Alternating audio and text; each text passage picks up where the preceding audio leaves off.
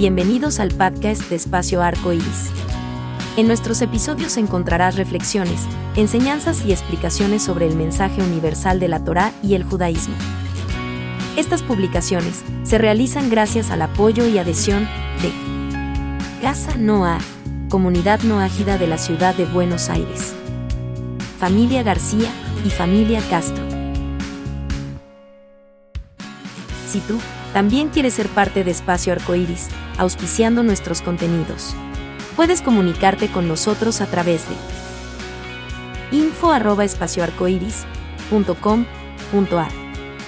por WhatsApp al número 54 911 31 66 32 19 o por mensaje privado de nuestro Facebook de Espacio Arcoíris.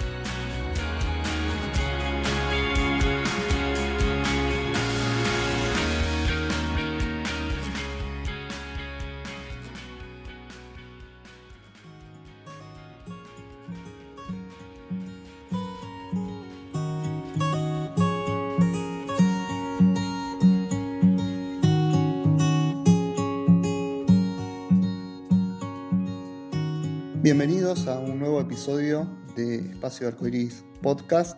Estoy en esta oportunidad con un invitado muy especial, con el rabino Yossi Levi de el Gil Beit Jabat y Arjo de la ciudad de Buenos Aires, en el barrio de Almagro, que muy amablemente se prestó para estar con nosotros y compartir un mensaje sobre la festividad de Hanukkah que está iniciando justamente en este día.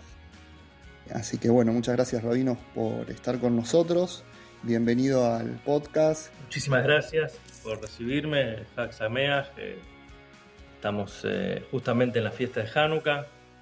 Es una fiesta de las más conocidas eh, en el mundo. Eh, no, es, no es raro ver candelabros en la vía pública, en las plazas, en diferentes puestos en, en todos los puntos del planeta donde se enciende el famoso candelabro de, en realidad son nueve velas, porque son ocho días de Hanukkah y cada día se va sumando una nueva luz.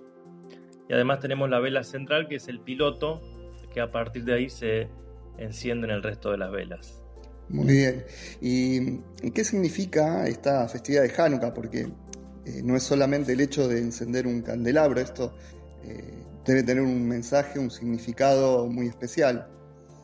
Claro, esto se inicia a partir de hace aproximadamente 2200 años.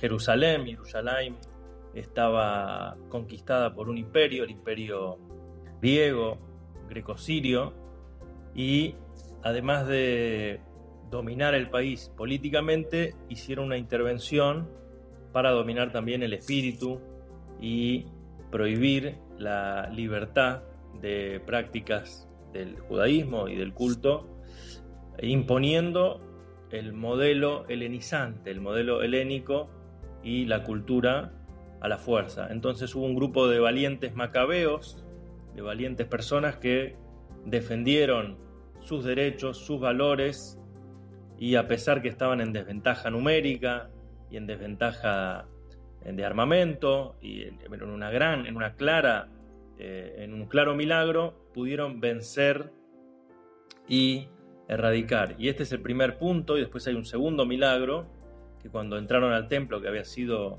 completamente vandalizado, tenían que encender el candelabro y no tenían suficiente aceite para encenderlo.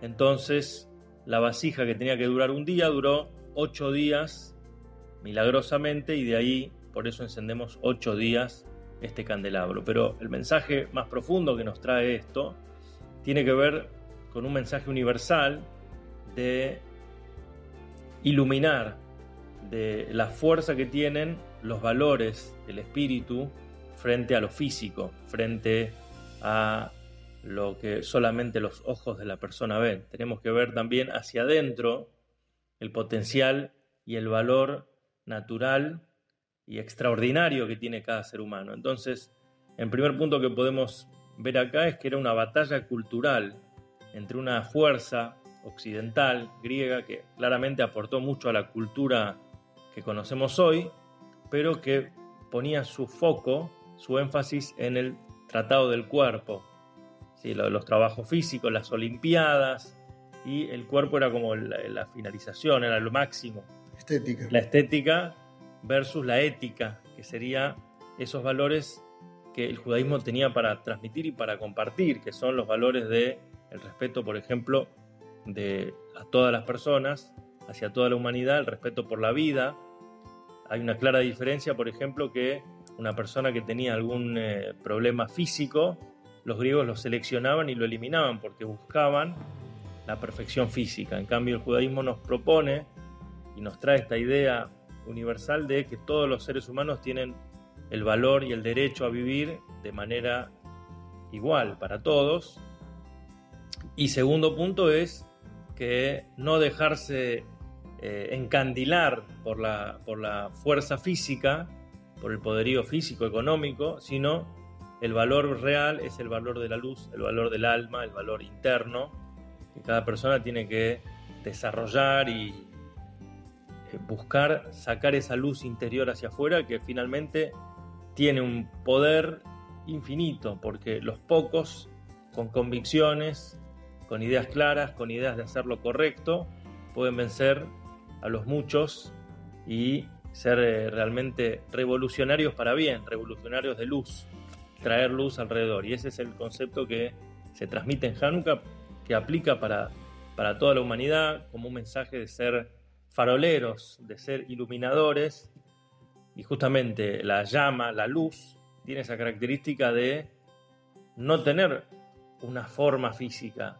no tener un, eh, un impacto físico, ¿sí? como, como es el agua o, la, o, el fuego o la tierra, pero la luz da sentido y da, ilumina y da calor a todo lo que está a su alrededor. Y esta es la, comisión que se le dio al pueblo judío de ser Orla Goim, de ser luz para las naciones también, esta idea de, compartir la luz, que el pueblo judío no solo disfruta del resplandor y la calidez de la luz espiritual que tiene a través de la Torá y de la revelación divina que recibió en el monte Sinaí, sino que también comparte esto con el mundo. Es un poco la idea de, salir a la calle y, encender eh, las, las luces de Hanukkah en la vía pública. Exactamente, y bueno, justamente por excelencia Hanukkah es la festividad que está más apuntada a iluminar el exterior. Algunos puntos claves es se enciende de noche cuando está oscuro, se enciende en la ventana o en la vía pública, apuntando hacia, hacia afuera. E incluso la ubicación que tiene es, a diferencia, por ejemplo, de la mezuzá que se pone del lado derecho al ingresar, la Hanukkah se pone a la izquierda del ingreso, pero no es una cuestión de ser de izquierda, que representaría el rigor o la severidad, sino que al revés, es una cuestión de perspectiva.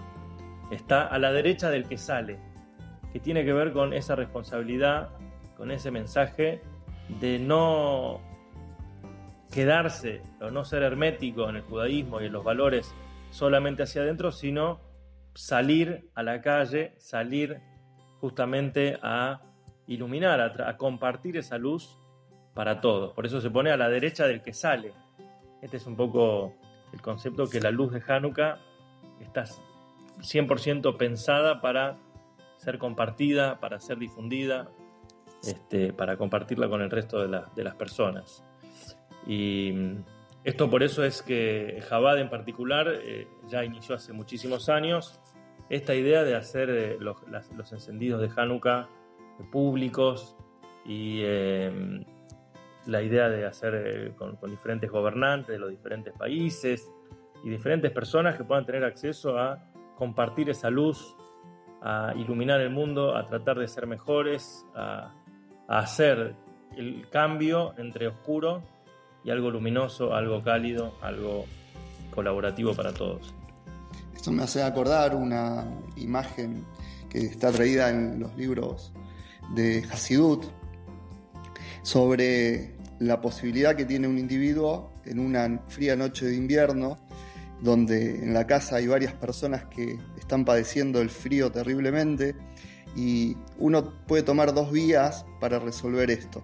Puede agarrar un abrigo de piel y cobijarse, tener su, propio, eh, su propia protección contra el frío, disfrutar del calor de su abrigo de piel, o puede encender un fuego que no solamente le dé calor y eh, luz a este individuo, sino a todos los que están en casa, que tiene que ver con esta idea de, de compartir la verdadera espiritualidad.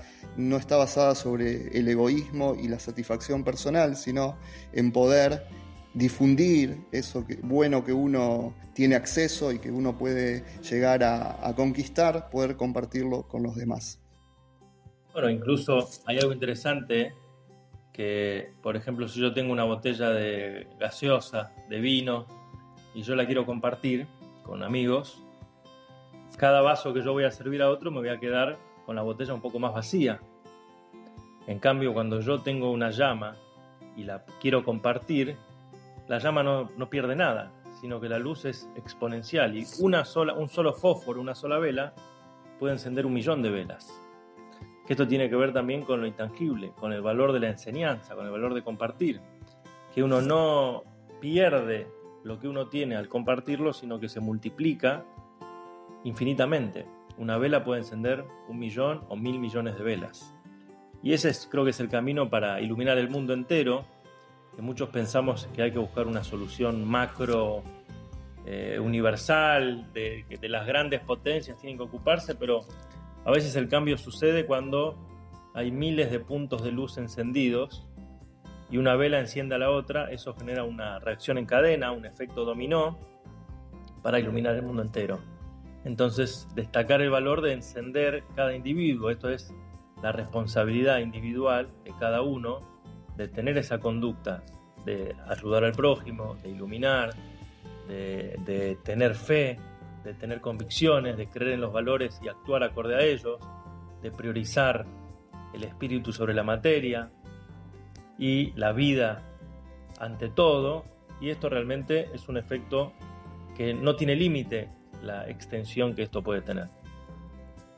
Bueno, muchas gracias Rabino, le agradezco por el tiempo, muy lindas las palabras que compartió con todos nosotros y esperamos tenerlo en alguna otra oportunidad aquí en el podcast. Bueno, muchísimas gracias eh, y bueno, Hag Sameach y que pasemos un lindo Hanukkah para todos. Un saludo grande. Hag Urim Sameach.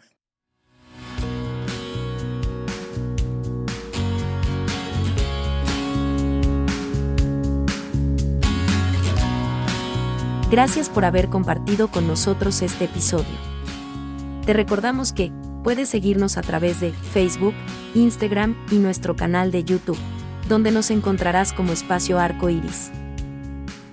Y también puedes enviarnos tus comentarios o consultas a través de nuestro WhatsApp con un mensaje de audio que no supere un minuto. Te esperamos en el próximo episodio, donde continuaremos compartiendo el mensaje universal de la Torá y el judaísmo. Mientras tanto, te esperamos en espacioarcoiris.com.ar.